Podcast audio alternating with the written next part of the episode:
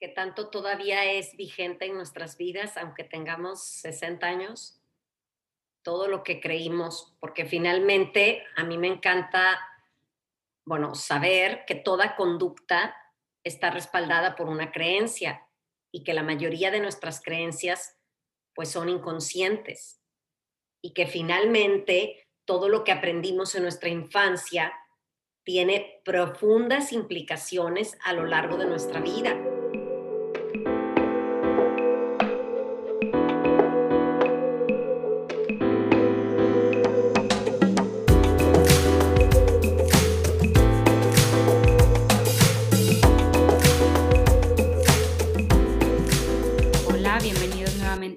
Mucho gusto tenerlos por aquí. Vamos a platicar hoy de las creencias que se formaron en nuestra infancia.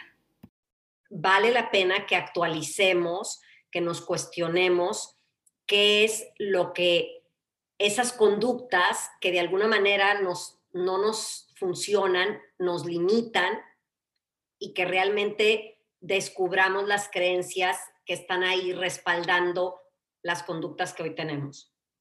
Y a mí me encanta algo que mencionaste, mamá, porque creo que cuando estamos creciendo, como que todo lo que es aprendizaje o aprendido, lo relacionamos con el colegio, como que ese es el espacio en donde se supone que aprendemos. Y cosas que pasan en la casa, que a lo mejor les pasan a nuestros papás o nuestros papás dicen o hacen o le pasan a nuestra familia, a la gente que está cerca de nosotros, nunca lo, lo relacionamos o lo entendemos como también un aprendizaje.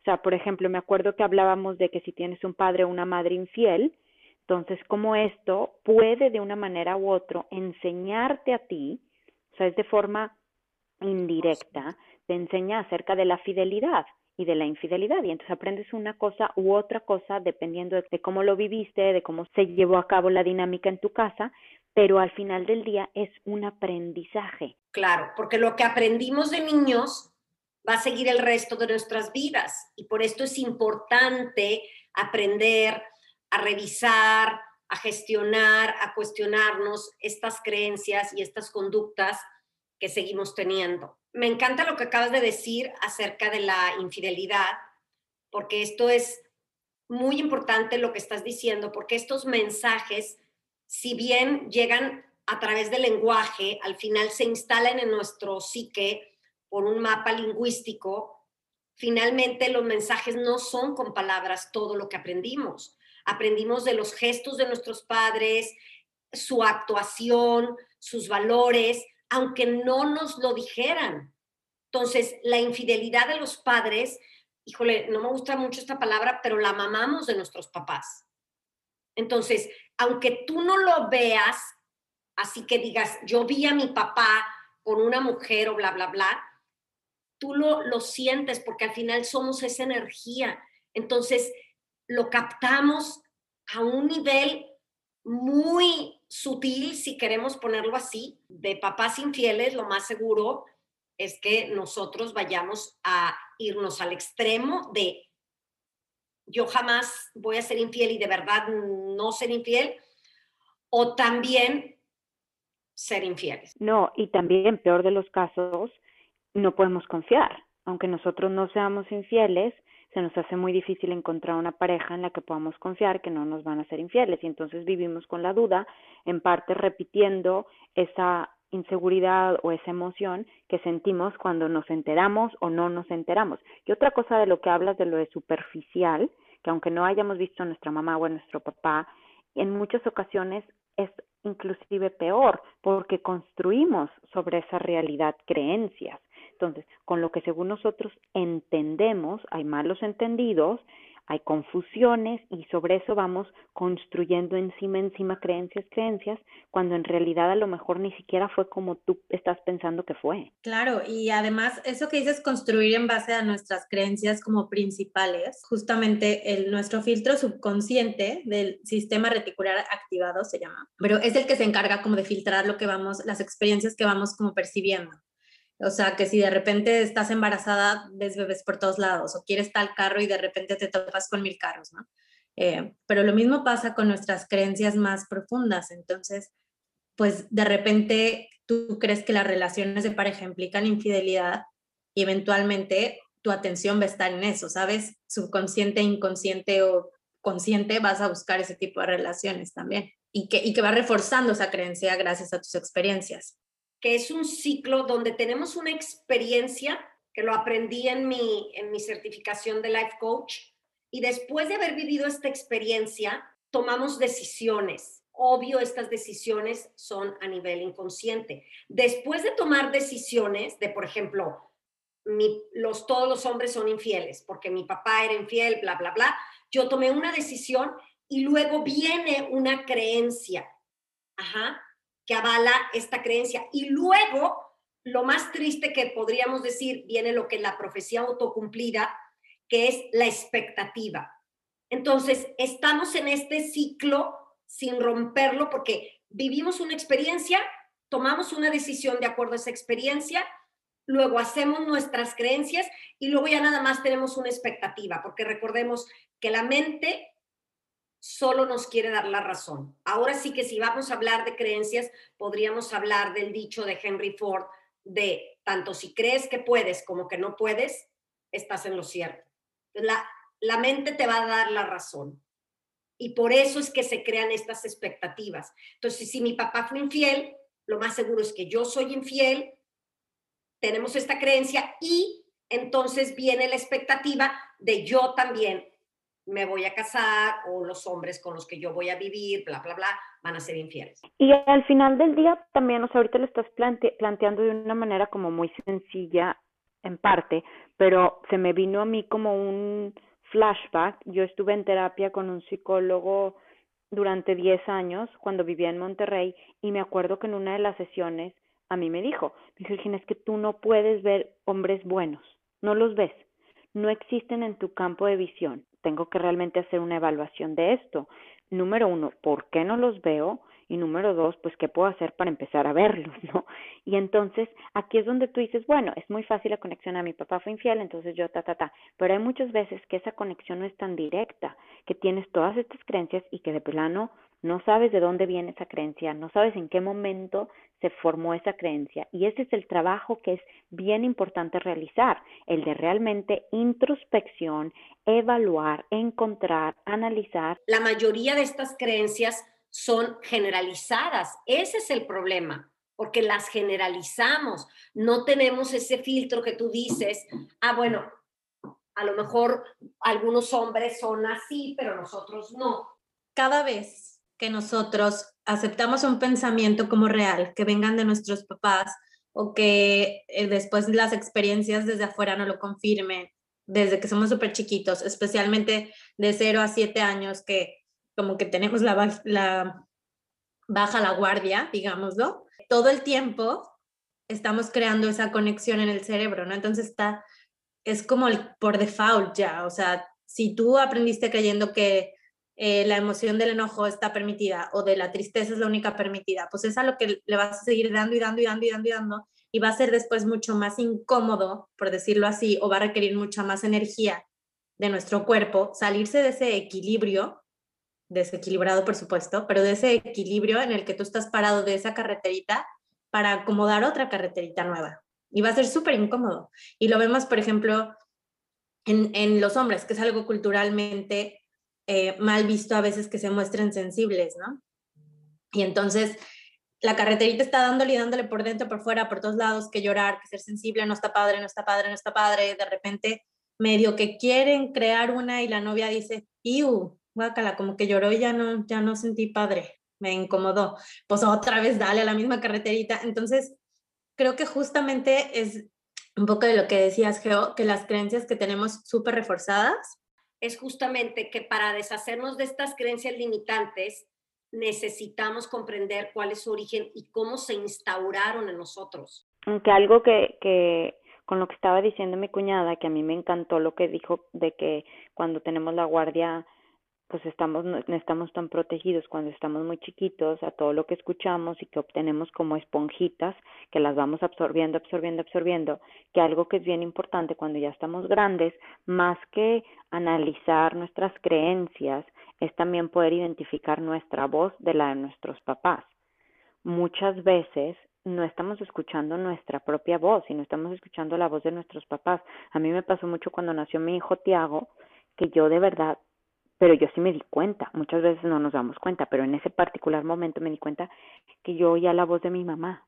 O sea, en mi cabeza era la voz de mi mamá, eh, no así no le hagas, no así quítale, no ponle, no, porque no, mira, mejor hazle así. Son esas voces introyectadas de nuestros padres, de la cultura, de, la, de los maestros, de quien sea. Y tanto si la escuchas para decir, voy a hacer lo que dice la voz de mi mamá en mi cabeza, como para decir, voy a hacer absolutamente todo lo contrario de lo que digan mis papás o mi mamá en mi cabeza, finalmente no está siendo tu ser auténtico, como dices, o sea, no está siendo tu propia voz. Y a veces lo más fuerte es que pensamos que es nuestra voz, que por eso creo que es tan importante como hacer un inventario de creencias, de todas las que no son tan evidentes, como que tenemos creencias muy clichés, ¿no? De que en qué creo según la religión o en qué creo según si estoy a favor o en contra de, pero todas esas que son imperceptibles y que ni siquiera vienen en el lenguaje o en lo que nos dijeron, sino en lo que sentimos en ciertos momentos de nuestra vida. En el momento en que puedes sentir que el cuerpo energético de tu mamá cambia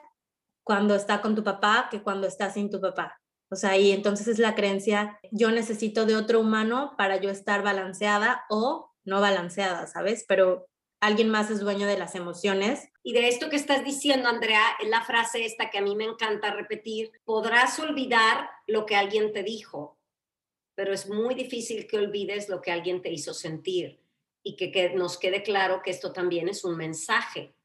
Esa en realidad es la experiencia cuando va unida a esa emoción si no, nada más es un suceso, algo que ocurrió en tu vida, pero la haces experiencia cuando va llena de estas emociones. Pues muchos dicen que las emociones son el pegamento de, de los recuerdos. Exactamente creo que queramos aceptarlo o no, muchas de las creencias muy importantes que tenemos acerca de la vida, de nosotros mismos, de la familia, vienen en base a momentos que fueron traumáticos. Y por traumáticos no me quiero referir tampoco al trauma no superado, pésimo, no. O sea, finalmente el trauma también es el nacimiento, la muerte, el matrimonio, pérdidas de trabajo, rupturas emocionales, o sea, sucesos en nuestra vida que independientemente de si fueron superados o no, nos marcaron muchísimo. Entonces, nuestras creencias creo que también tienen muchísimo que ver con, con qué tan resilientes fue, fuimos nosotros y, fuimos, y fueron nuestros papás, perdón.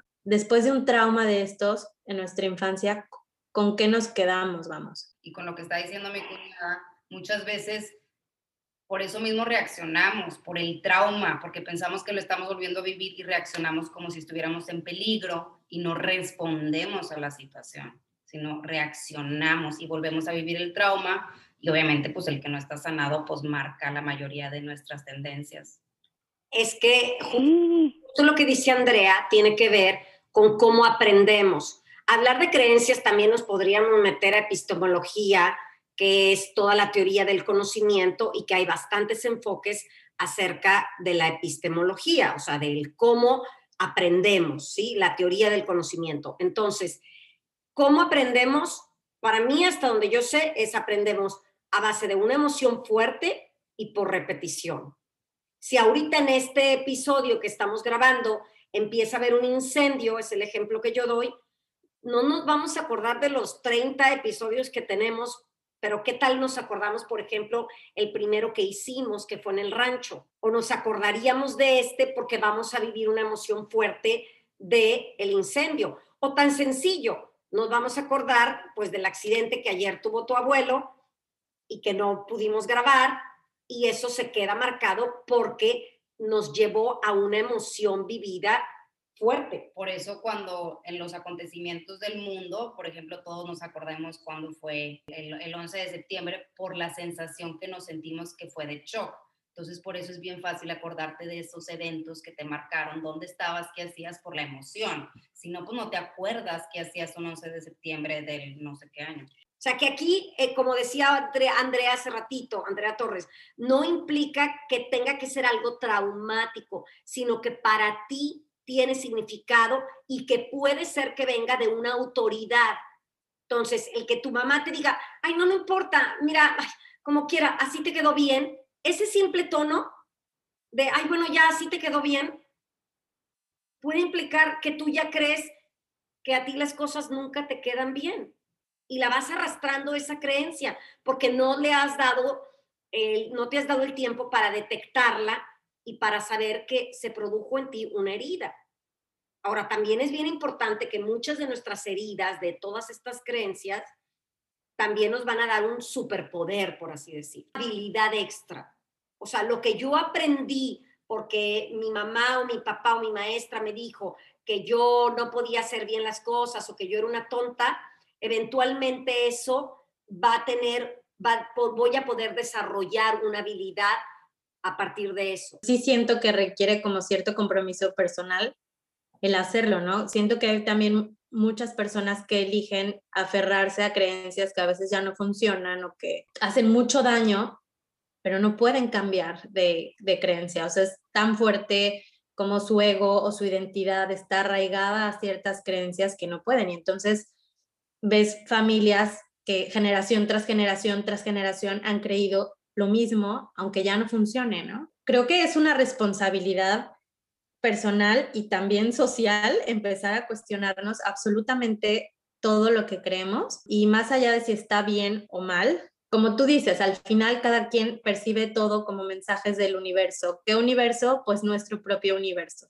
Tal vez no era el universo de mi mamá pero sí mi universo y cómo lo percibí yo. Claro, y aquí una cosa bien importante que a mí me gustaría mencionar es que tampoco se trata de encontrar culpables ni de decir que bárbaros mis papás que hicieron esto, me dijeron esto, eso ya está, ya quedó en el pasado, hicieron lo que pudieron, hicieron el mejor trabajo y ahora es tu trabajo que te corresponde a ti y es tu responsabilidad. Yo me acuerdo nada más quisiera compartir cuando yo estaba y era quinto de primaria, yo no me puedo acordar de verdad, no sé si mi mamá a lo mejor se acuerde, ¿qué pude yo haber hecho tan grave o que cómo pude haber sido en el colegio tan tan mala para que un día la yo nosotros yo, yo iba a un colegio de monjas, un colegio católico, las monjas le hablaron a mis papás en quinto de primaria, yo no me acuerdo qué hice.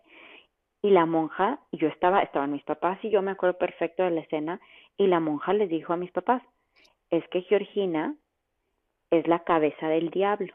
Me acuerdo perfecto de la cara de la monja, que era la cara, y me dijo, Georgina, tú eres el diablo, la cabeza del diablo, y tus amigas o todas tus como achichincles son el cuerpo y tú las mueves. Yo me acuerdo que se me quedó tan grabado que yo decía, mm, como que confundida, no confundida, y me convertí a lo mejor en esa cabeza del diablo. no, la, la otra. Ay, sí te la. No, no, no, no, no. Y a lo que me refiero con que me convertí, pueden por favor validar mi emoción y lo que estoy diciendo, pero fui una niña muy difícil. En secundaria fui una niña muy difícil, hice muchas cosas muy malas, hacía muchas cosas a los maestros, hice llorar a dos maestros, a una maestra le corté el pelo, le puse cebolla en su escritorio. Sí, siento que es impresionante como la cadena, la cadena que se va haciendo cada vez más grande desde una creencia que Ajá, una creencia puede traer como una bola de nieve enorme. está, está de lo más simpático de verdad. O sea, para empezar, yo hoy por hoy, la verdad, y se los digo aquí, yo no sabía toda la bola de diabluras, de diabluras, voy a decir, porque si seguimos con la metáfora de la cabeza del diablo, yo no sabía la bola de diabluras que tú hacías. Es más, yo ni me acuerdo de esa monja que haya dicho eso pero obviamente que te entiendo y claro, ahorita me encantaste como, y esto sí que salga, es, me validan por favor lo que estoy diciendo, de que si a mí me dijeron que yo era la cabeza del diablo, lo soy. Entonces, pues ok, pero a mí me da risa porque pues yo, yo no sabía que yo tenía una hija así, punto. para mí de es algo nuevo. Sí, porque jamás fuiste mala. O sea, yo he escuchado historias de hermanas mayores Andrea, yo era súper mala contigo. Yo me acuerdo y hay veces que... Era cabrona, pero no fea. Yo digo que mis traumas de usted, de ustedes, o sea, de mi infancia, sí, muchas cosas que digo, ok, nunca nadie me dijo verbalmente, eres una inútil. A lo mejor y sí se le pasaban de lanza con los juegos que ustedes me llevaban muchos años y con las cosas que vivimos con mis papás, pero jamás nadie fue mala, mala conmigo. No, pero a mí lo que me encanta es que sí hay que echarle la culpa a la monja. De todo.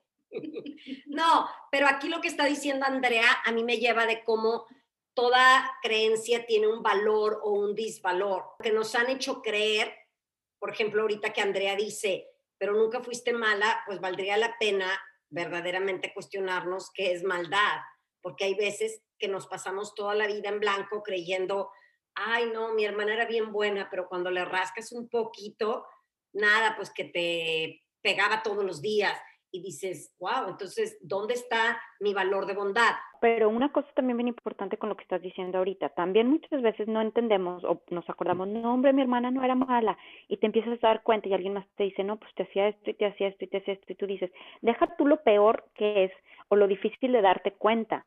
Todavía peor cuando tú dices, pero eso no es tan malo. Cuando entonces tu creencia es todavía más allá de, eso no era grave, cuando sí, sí era grave, porque por ejemplo, yo ahorita que me, antes que me interrumpieran, yo iba a decir que yo hasta hace poco me acosté un día acordándome de cómo era yo con Andrea. Y tus amigas no me dejarán mentir, Andrea. Yo me acuerdo muchísimo varias veces que iban a, a la casa de tus amigas, a Daniela Jongitud, y yo era una fea. Te hablaba de, ay, Andrea, a ver, quítate aquí, no hagas esto. Ay, ¿por qué? No, hombre, ¿para qué traes a tus amigas? Y esto, y enfrente de tus amigas yo hacía esos comentarios muy feos. Y el que ahorita tú me digas que no, todavía se me hace más doloroso, porque digo, pues a lo mejor esta ni cuenta se dio que eso era bien gacho. Claro, ese es el, ese es el punto, que qué lindo que están compartiendo eso, porque esto lo llevamos y lo acarreamos a veces hasta el matrimonio con un esposo que te maltrata y tú sigues creyendo, es que es lindo, muy padre. Y dices, a ver. Porque así, porque así te amó tu hermana, o así te amó tu papá, o así te amó alguien. Exactamente. Pero bueno, yo, bueno, primero mejor ustedes, porque me van a llegar a mí los madrazos de lo que aprendieron con, conmigo como mamá. Y pues ya después, cuando menos que ustedes sepan que lo que yo aprendí también como hija y que por eso soy la suegra y la mamá que soy, ¿verdad? O sea, que no es, no es fortuito, o sea, no es como yo decía, no es que haya gente mala, hay gente ignorante, habemos gente que aprendimos a la mala, entonces, pues estamos a la mala defendiéndonos y protegiéndonos y queriendo amar a los demás a partiendo de creencias que tuvimos de niños. Y que dices, ya no, ya no necesitas gritar, como Georgina o Andrea o Alejandro, no sé quién me dijo un día, como mamá, es que si nos dijeran las cosas sin gritar, a lo mejor sí te haríamos caso, pero gritas tanto que no te hacemos caso por eso. Entonces, pues yo aprendí a gritos, entonces dices, ¿que ¿de qué otra manera? Algo que me hace contraste con esa gritada es, por ejemplo, una de mis creencias, de mis creencias no habladas, pero en las que yo crecí, era la importancia de la amabilidad y de que no hubiera conflicto y de mantener la paz y la calma y fuiste a llegar a la familia mejorcita, donde ese nos lo pasamos en blanco. Por eso, ajá, por eso mencionaba el contraste. Digo, no, no que... No, pues sí, sí se da cuenta, ¿verdad? hasta ahorita. Ah. Bueno, yo crecí con eso, ¿no? Y, y realmente eso creo que me deformó un poco la realidad de las emociones humanas, por ejemplo, porque yo de verdad creí pensando que un enojo muy fuerte o que un, y digo, vaya que mi papá sí los mostraba mucho, ¿no? Pero yo estaba como muy pegada a la familia de mi mamá, a mi abuela, y realmente era como que lo que estaba mal, ¿me entienden? O sea, no era como algo normal, no era parte de una vida saludable emocionalmente, tener emociones tan intensas. Y entonces, pues de verdad yo era como así, como los peces en el agua salada, que siempre digo, porque ese ejemplo me gusta, yo no percibía esa sal, o sea, yo decía, sí, es normal. Y hasta pues como el universo, mi universo de creencias, me puso a la persona indicada para trabajar justo la, eh, la contraparte y el entender que pues hasta que no las normalizamos no podemos vivirlas sanamente, ¿no? O sea, tanto explotarlas como aguantártelas o incluso ni siquiera darte cuenta que te las estás aguantando, sino simplemente anularlas, pues es igual de dañino. Y entonces de repente, que aquí es donde siento que es bien importante que hagamos un, como que un trabajo personal fuerte para comprender nuestras creencias, porque de repente yo me vi diciéndole a Roberta muchísimas veces, sea amable, mi amor, sea amable, pide las cosas amable, hay que ser amables. Y en algún momento en el que yo pude percibir que estaba en una situación en la cual no necesitaba ser amable, necesitaba defenderse, Entonces ahí como que dije, no, esta creencia a mí no me funciona y no quiero que la tenga mi hija. Y digo, tampoco es como que le cueste tanto irse del otro lado. Pero a eso me refiero con la importancia de evaluar si las creencias que nos dieron realmente nos funcionan o no, aunque vengan forradas de rosa con un moño hermoso, o sea, nos están funcionando para ser humanos con todo lo que conlleva. No, y sobre todo te voy a decir una cosa, a mí lo que me gusta más de lo que estás diciendo, cuñada, es el, el, el poder contextualizar, el poder en un momento decir cómo actuar en unos y en otras ocasiones de otra manera, en unas sí amable, en otras de otro. O sea, el poder encontrar esa, ese balance, exactamente. Yo creo que a los hijos les sirve más poder adaptarse y responder de acuerdo a la situación más que responder de una misma manera siempre, por más linda que sea esa manera. Claro, y es lo que decía Andrea, Andrea, mi hija, hace rato. O sea, no sabemos actuar, sino nada más reactuar reaccionar.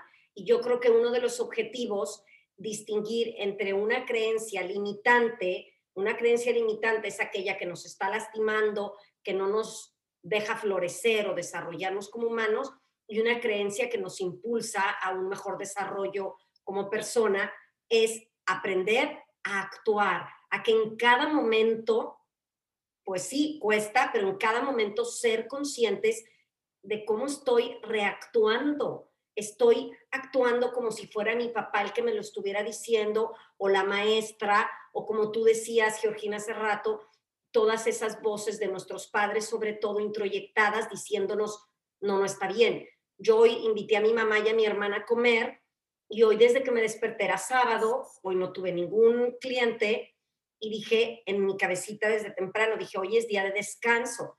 En mi casa por mis padres, cuando menos mi papá, por mi mamá sí, pero por mi papá no había días de descanso, punto.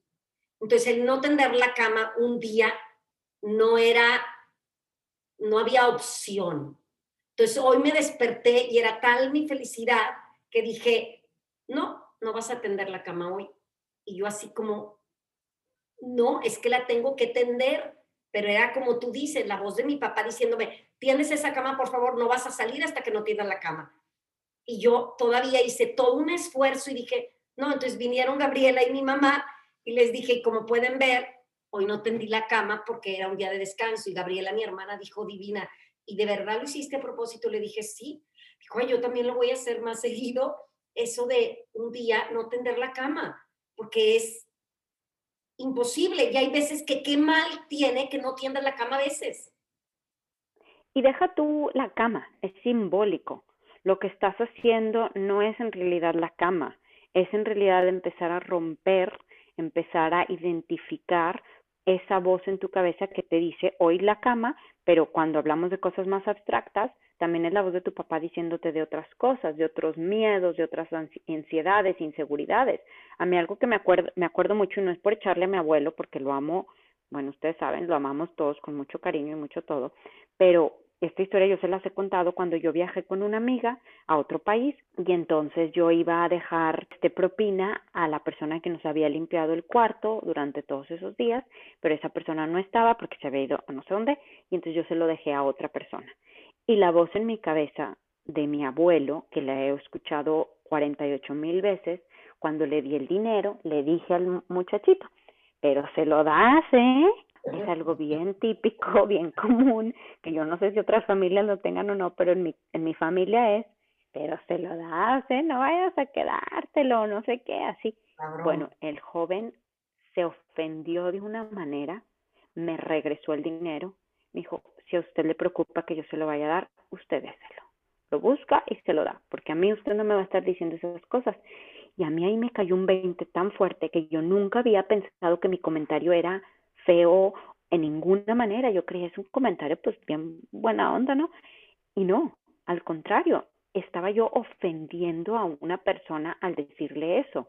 Y el darme cuenta de eso me hace entonces empezar a cuestionar todas otras cosas. Es simbólico la cama, es simbólico el dinero, es el mensaje que viene atrás. Yo les quiero compartir así de las creencias inconscientes, pues sí, es esa que les dije, los hombres son infieles, mi papá fue infiel, entonces yo tenía que escoger entre quedarme de sumisa como mi madre y no ser infiel nunca o elegir el ser infiel. Obviamente que esta decisión no es así como la voy a elegir consciente, ¿verdad? Pero era mi forma de protegerme y entonces...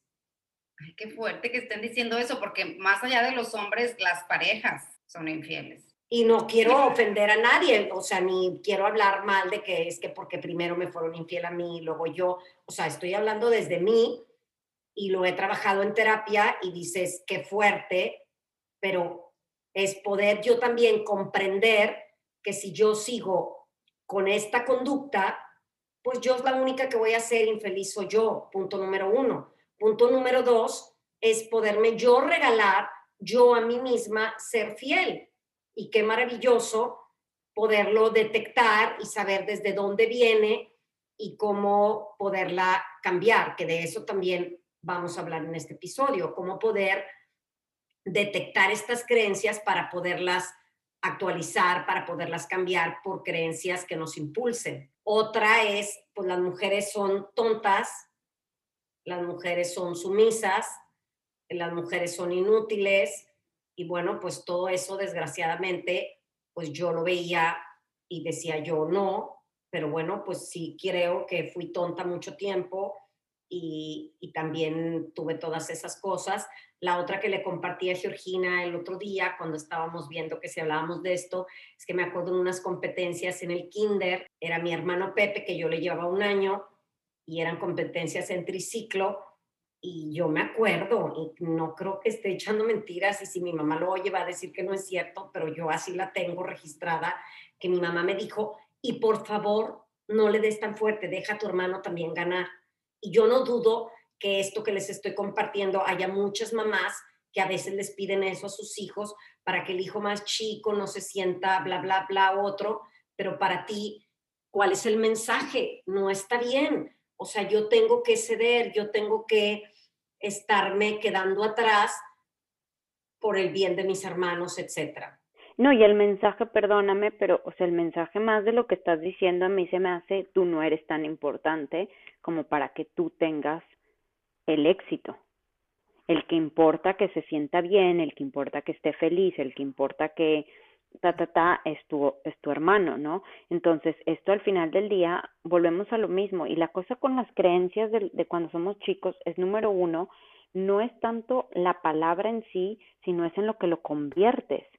¿No? Porque lo podemos convertir para un lado como para el otro. O te puedes estar completamente poner en yo no soy importante, a nadie le importo, mi vida no tiene significado, o sea, mi vida no es significativa, y entonces te dejas ir con eso. O te la pasas toda la vida comprobando y comprobándole a los demás si valgo, si valgo, si valgo, en esta obsesión por recibir esa aprobación. Claro, o sea, es como una fuerza, o sea, o decides tú o tienes las condiciones para procesarla y que eso te dé un impulso o que te dé una para abajo, o sea, es lo mismo, eso es una fuerza y es qué trayectoria le da, si para, para arriba, para la mejora o para la empeora. Acuérdense que yo siempre trabajo en terapia con tres. La de mi mamá y mi papá me conocen mejor que nadie, mi mamá y mi papá saben lo que me conviene y mi mamá y mi papá me aman más que nada en el mundo. Pero aparte de esas tres, que bueno, en otro episodio ya las hemos hablado y no quiero hablar en este, son esas creencias generalizadas que yo digo que vienen como por familia. De, por ejemplo, para ser feliz se batalla. No creas que es tan fácil. O a veces podríamos llegar a la felicidad no existe, mijita, de una vez apréndetelo. Luego, tus necesidades no son importantes, como lo que tú me estabas diciendo ahorita con el de ganar o no. Lo de, por ejemplo, cuando no nos validan nuestras emociones, ay, es que eres demasiado sensible, ay, de todo lloras, eres demasiado aprensiva, todos estos o exagerada. O, por ejemplo, también el cuando sentimos que nos dicen, queremos nosotros confiarles o hablar de nuestros problemas y es, ay, no agobies a los demás con tus problemas todos estos mensajes a veces no nos los dicen con palabras, sino con hechos, con actuaciones. Llorar es de débiles. Hay, por ejemplo, el típico, ¿verdad? Ay, ya cállate, ya no llores, no es para tanto. Pero ¿cómo no es para tanto? Es tu emoción. O, por ejemplo, cuando éramos niños, tu opinión no cuenta. porque la verdad no es que los niños tengan la autoridad o ellos sean los que deciden, pero cuántas veces estando en un entorno de adultos sentimos que nuestra opinión no contaba. El también, el de, como decía ahorita Andrea Torres, todo esto que tiene que ver con las emociones de no te enojes o ya no estés triste. Esos no debes que tiene que ver con las emociones. Esas son como siete creencias generales en cuestión de, de familia. Sí, a mí me gustaría hacer énfasis en lo que dices, que no son, que no siempre son dichas verbalmente. Creo que algo que puede servirnos a todos para ver esas creencias que no tienen que ver con, mm, con el mundo en general, sino con nuestra propia familia, es también ver qué valores o qué actitudes son valoradas, valga la redundancia, en nuestra familia, porque la mayoría de las veces tendemos a crear lo que sabemos que es de valor. Entonces, si en mi familia los que son bien valientes y son como, no, es que qué bárbaro, es bien valiente, entonces pues igual tapaste tu parte sensible por encontrar tu valor ahí, ¿no? O, si era súper valorado los, los méritos laborales y estás en una búsqueda implacable en tu tercer doctorado por, por encontrar ese valor que en tu familia necesitabas, ¿no? Y finalmente es una niña chiquita diciendo, o un niño chiquito diciendo, véanme, véanme, aquí estoy, aquí estoy, pero nunca vamos a encontrar un valor personal duradero en base a estas creencias, porque eso tiene que venir de dentro de nosotros, no de una carencia desde el ser un niño, ¿no? Pero ayer que se cayó mi papá y que yo me lo llevé a Reynosa, y pues la verdad yo iba seria, entre asustada y todo, pero hoy me dice mi hermana, dice, mi papá me dijo, pues no sé, pero yo sentí a Georgina como como enojada, iba muy seria. Y yo me acuerdo que cuando todavía se llevaron a las radiografías a mi papá, yo hasta le mandé un mensaje a Gabriela y le dije, me siento con mucho miedo, me siento asustada. Incluso le escribí algo así como, qué fuerte son estas cosas que suceden porque nos enfrentan a nuestra fragilidad y vulnerabilidad. Y la verdad, yo estaba llorando. Gabriela le contestó a mi papá y le dijo, no, no estaba enojada ni estaba eh, seria, estaba asustada como estábamos todos asustados.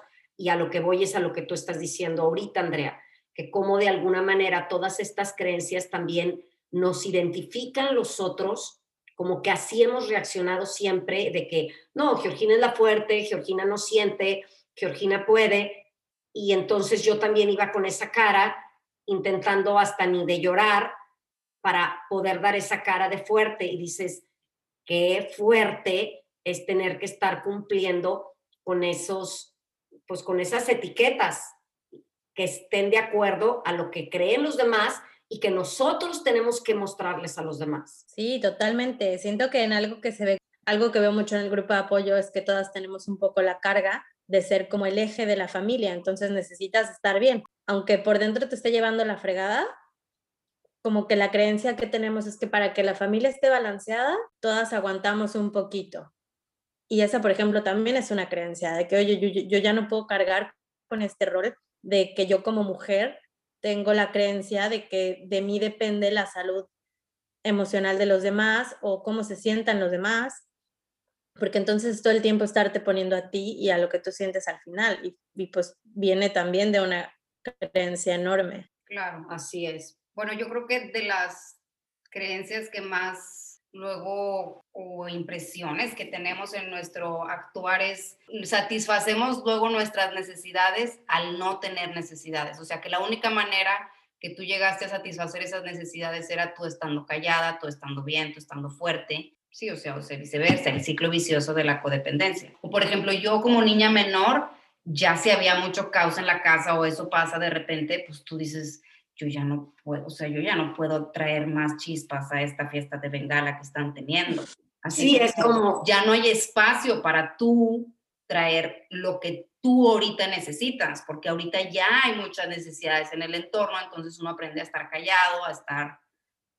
Sí, es como a mí en una de las terapias me llegaron a decir, mi terapeuta, pues sí, es que teniendo una mamá adolescente o berrinchuda, a qué horas vas a permitir que tus hijos también hagan sus berrinches cuando tú eres la estrellita. claro, o sea, ya hay niños que aprenden que ellos ya no pueden Y son luego las mamás que dicen, ay, no, pero si mi niño es súper bien portado.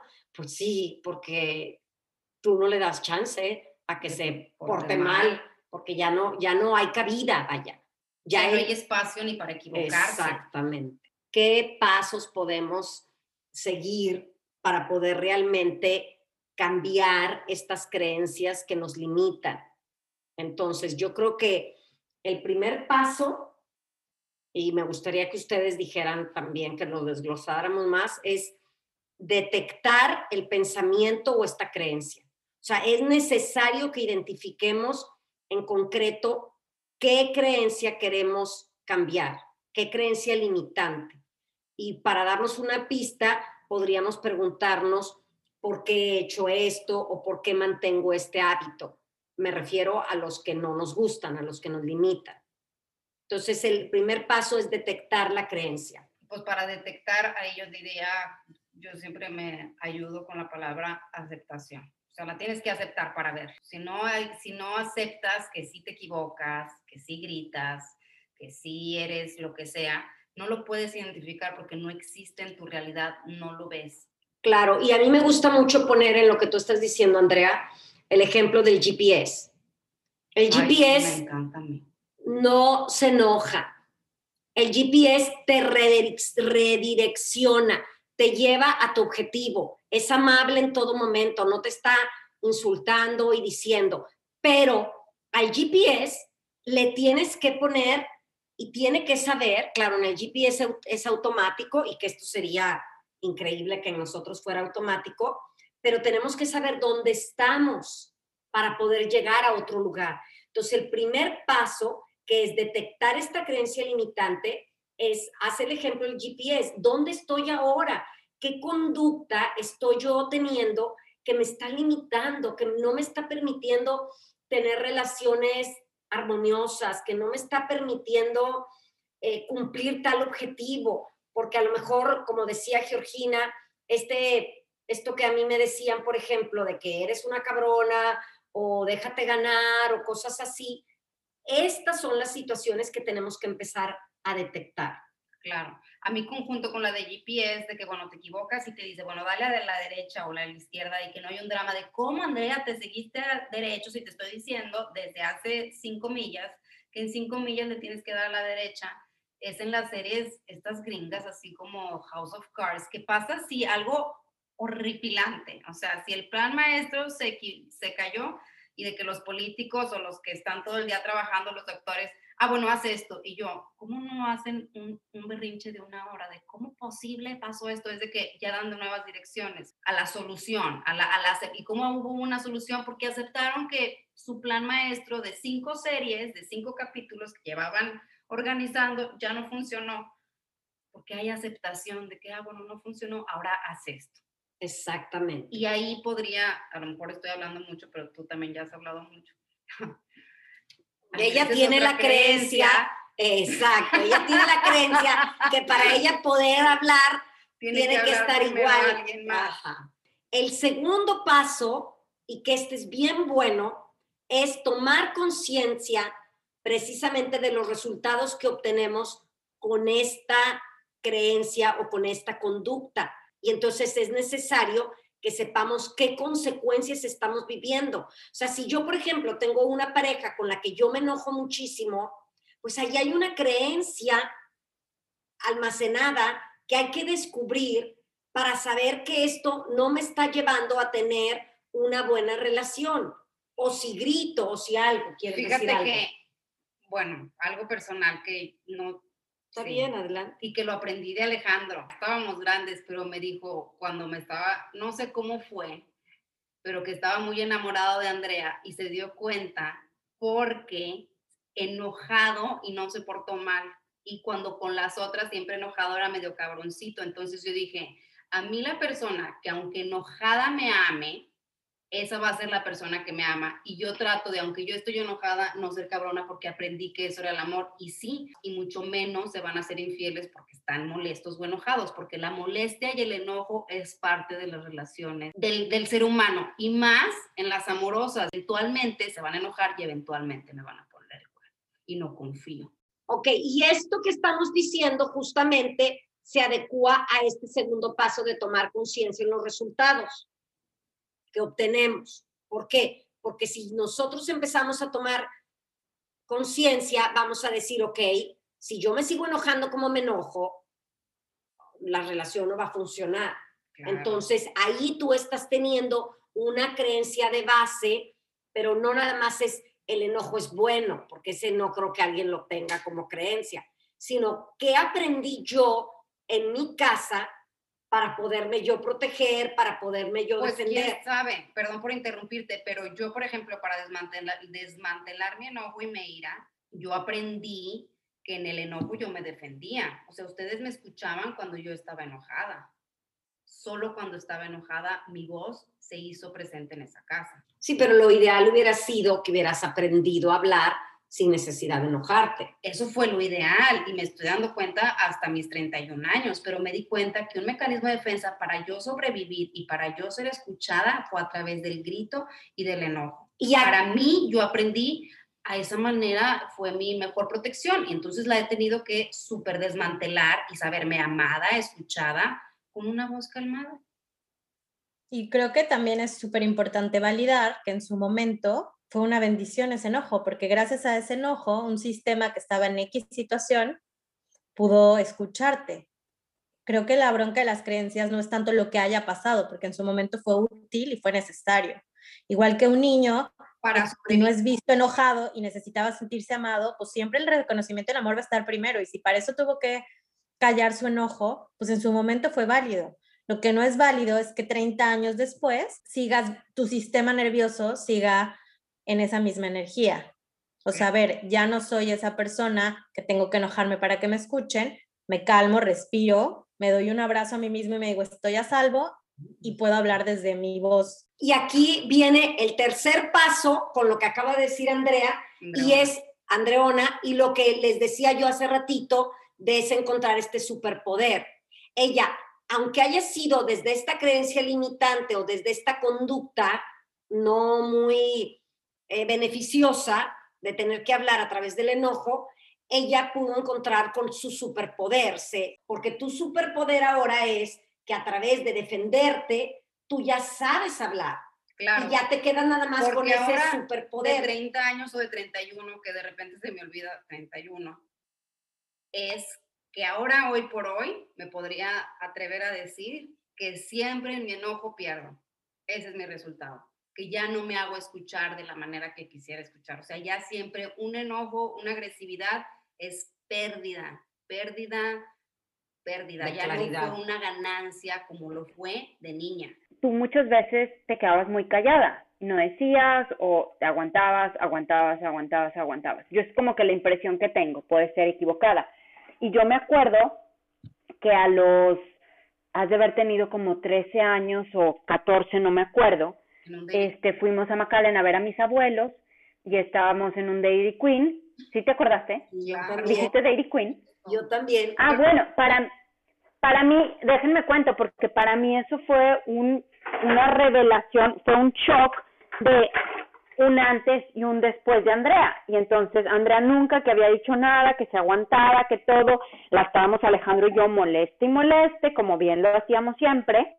Agarró el vaso y lo apachurró con la mano de una manera y, gritó. Hubo un grito de ¡Ya! o con una chingada o algo y toda la nieve, toda la malteada desparramada por todos lados y para mí fue como un o sea, se me atoró el aire, no tanto por el impacto, porque yo había visto gente hacer actos de esos muchas veces, no era un acto nuevo, pero era un acto nuevo de ti, y para mí hay un antes y un después. Pero de niña, de chiquita, que a las mujeres de ustedes no se daban cuenta, y, pero era a través del enojo que yo me defendía y a través del enojo me escucharon siempre. Ya. En el hartazgo. Fíjate, qué importante, porque sí podemos descubrir que, bueno, en esta familia, de parte de la mía, como solamente a través del enojo hemos sido escuchados. Y aquí insisto en cómo el tercer paso es darse cuenta de tu intención positiva, de esa intención positiva. ¿Qué hay de bueno de esa creencia que hacía que mantuvier, la mantuvieras? Ajá. Y entonces es buscar, porque de seguro en algún lugar y en algún momento esa creencia tuvo un beneficio para ti, como esa conducta que tú tenías. Y puede ser que te protegiera de algún peligro. ¿Sí? Entonces, por eso, antes de intentar... nosotros. Nuestra creencia, es importante reconocer ese beneficio secundario, por así decirlo. Y el beneficio también como sistema, por ejemplo, y no quiero que lo tomen como ataque porque no es, pero yo he escuchado muchas veces cuando se enojan que ya me salió lo sandovalito, ¿entiendes? Entonces es como si soy sandoval, soy enojón. Y yo he escuchado también en mi familia de que hay las maquius cuando se fresean, ¿no? O sea, como con la como con la actitud de princesita de a mí no me haga nada, que como que es mucho de, y uy, es que ya le salió las maquius, entonces hasta qué punto mi necesidad de pertenecer y de sentirme parte de un grupo a veces, o sea, inconscientemente es mucho más importante que mi crecimiento personal, ¿no? O sea... Wow, porque aparte lo de aplastar, yo no sé si fue antes o después, mi abuelo una vez, un año nuevo, unos, unos chocolates, bueno, pero la que yo me acuerdo, unos chocolates súper elegantes de forma redonda y todos estábamos jijiji, jajaja, de verdad, era jijiji, jajaja, y luego embarrazón de chocolates. Salpicado el chocolate. A mí me impacta porque con Alejandro y con Georgina, como quiera, si andábamos en el carro o algo, era platicar, hablar, hablar, hablar, hablar con Georgina o con Alejandro, mi hijo. Y cuando Andrea nos llegamos a aventar viajes, yo y ella solas, y Andrea puede irse todo el viaje en silencio, y a mí al principio eso me incomodaba mucho y me daba demasiada ansiedad, y yo decía, ¿qué pasa con esta niña que no habla? Y me provocaba de todo, y entonces yo aprendí a través de ella también que, oye, qué maravilla es viajar y no tener que estar hablando todo el viaje, o sea, poder estar callada. Y ahora, que bueno, si yo se lo adjudico, toda la vida se ha sido, pero que mi papá ya está 86 años y que está muy enojón más que nunca. Entonces yo he optado porque pues ya no, no puedes hablar, entonces me quedo más callada mucho tiempo y él lo toma como enojo, el que no hablemos. Entonces, esto también es bien importante de que nos cuestionemos qué conducta o qué creencia yo quiero seguir perpetuando, aunque a los otros ya no lo no quieran. O sea, yo ya opté por decir, no voy a hablar porque ya no me quiero arriesgar a seguir en este ciclo de dolor, de enojo, de miedo todo, si lo veo con ojos de martillo, todo es clavo en el cómo el, el, enojo en mi abuelo puede estar tan arraigado que todo lo toma con como cierto grado de agresividad. Ahora sí que nosotros somos los mayores, asegurarnos que se sienta amado. O sea, si yo ya sé que tu percepción es esa, pues entonces yo como hija, si te veo como un señor de 86 años, que a lo mejor ya está muy asustado, que ve la muerte muy cerca, pues yo entonces yo en mi silencio agarrarle un brazo y entonces ahora sí que tratar cosas nuevas en el expresar el amor.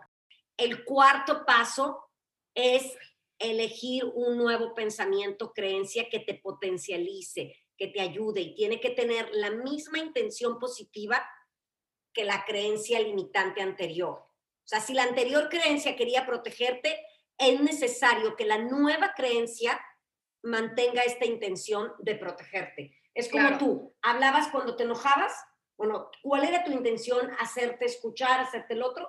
Bueno, elegir una creencia. ¿Cuál sería? Yo puedo hablar tranquilamente, yo soy escuchada. El tema de sustitución y saber que el ego es muy súper inteligente y no va a querer perder ese, ese comportamiento porque el ego piensa que solo así va a sobrevivir y que esa es su identidad. Si yo dejo de ser enojada, es esa parte mía autodestructiva que piensa que si dejo de ser eso, ya no voy a existir. Y justo creo que darnos cuenta que no somos nuestras creencias. Eso considero yo. O sea, por ejemplo, hablaron al principio mucho de la infidelidad. Yo creo que podríamos comenzar con darnos cuenta qué creo yo realmente que es la infidelidad. Estamos, creo, en un tiempo también bien padre, generacional, en que como que cada vez hay más diversidad y cada vez hay menos como que eso es tener que, y pues poder cuestionar todo es lo que nos va a llevar a encontrarnos con las verdades que se alineen con nuestra verdad. Claro. Y el quinto paso es entonces ya encontrar esta creencia, sustituirla. Y aquí sí vendría siendo la práctica. Una práctica en conciencia y que se va a lograr como lo logramos con las que no, nos limitan, a través de repetición, a través de experiencias, o sea, que, que esa nueva creencia tú la experimentes, la lleves en conciencia, la practiques. A veces es necesario que pensemos de manera consciente esta nueva creencia por mucho tiempo hasta que se vuelva también inconsciente. Es como el hecho de, por ejemplo, ok, lo tengo que hacer consciente. Cuando me ofendan, cuando me digan algo, mi primera reacción ya no va a ser esta o lo otro. Claro, porque se nos olvida, yo cuando decían es que se practica, como que yo sentía así como, bueno, el golf, o así como algo más motor con la práctica, pero es que es, la paciencia se practica, la tolerancia se practica, y es ahí donde cuando se practica la paciencia, pues a lo mejor respirando y le das ese espacio entre la emoción que te puede estar así como invadiendo, respiras, practicas la paciencia, aunque sea solo 30 segundos, y ya puede haber un mayor espacio entre reacción y respuesta, que es lo que buscamos para que haya una integración. Ahora sí que el, con, el corazón se conecte con la mente. Así es. Que lo que nos enseñaron nuestros padres, que nos ayude para no hacerlo a lo mejor, pero que, pero que lo tomemos para poderlo hacer diferente, porque si no nos quedamos sin la experiencia y sin el ejemplo, y entonces empezaríamos como todo desde nuevo. Y yo con lo que dijo Andrea es, mm, a mí se me hace que lo tomas, pero así como que ves y dices, esto no lo quiero. O sea, yo fue hasta que lo tuve que ver, ahora sí, con dolor, en carne viva, el que yo me pareciera tanto a mi padre, el poder decir, con todo mi honor y todo, con el identificar en que si yo no honro esta raíz, identifico para cambiarlo, o sea, es honrar esas, las cosas que no nos gustaron, sí, sí es parte de mí y hay que cambiarlo, pero de, de algún lugar vengo. Todos los niños del mundo lo que queremos ser es oídos, vistos, valorados desde nuestro ser auténtico. A darnos esa voz de la que tú hablabas, Andrea, también, creo que cualquier, o sea, por supuesto que son creencias que nos van a funcionar. Y lo más allá de pelearnos con si estoy en contra o no de la manera en que lo hicieron nuestras, nuestros papás, creo que es posible vernos a nosotros mismos y amarnos a nosotros mismos claramente sin ver desde dónde venimos, ¿no? Entonces, parte de reconocernos, pues obviamente es esa raíz, como dices, André, para poder dar frutos. Para concluir, a mí me gustaría que ahora sí que de las creencias que yo he hecho ahora sí conscientes o aprendizajes o conocimiento que he tratado de practicar es que una de las formas para ser amado o para amar al otro es escuchar, tan simple y es eso, y eso es lo que sana en la, en la terapia y todo, escuchar al otro, es, es ponerle la atención, darle lugar al otro. Es una escucha amorosa, activa. Y justamente nuestra familia, fíjate, interrumpimos mucho y, es verdad decide que no nos escuchamos. Qué fuerte. Y yo en lo particular. Habla por ti. Entonces, ya para concluir, porque ya tenemos mucho tiempo, detectar el pensamiento creencia limitante, tomar conciencia de los resultados que hemos obtenido con esta creencia, darnos cuenta de la intención positiva que esta creencia nos dio o tuvo en su momento, elegir una nueva creencia y sustituir la antigua creencia por una nueva y practicarla en conciencia, respirando, con emoción, haciéndola como sea, pero haciéndola. Y pues nada más. Muchísimas gracias. Sí, muchísimas gracias por escucharnos. Nos encanta recibir sus comentarios, así que por favor no dejen de enviarnos sus opiniones, sus sugerencias, lo que sea que, quieran compartirnos. Y acuérdense que nos pueden encontrar en las redes sociales como Entre la Vida y tu Mente, Twitter, Facebook, Instagram y sobre todo no se olviden de visitar nuestra página de internet entre la vida y tu mente.com porque tenemos pues grupos de apoyo, meditaciones guiadas, terapia, entre muchas otras cosas que pueden ayudarles. Un beso y un abrazo a todos y a revisar creencias.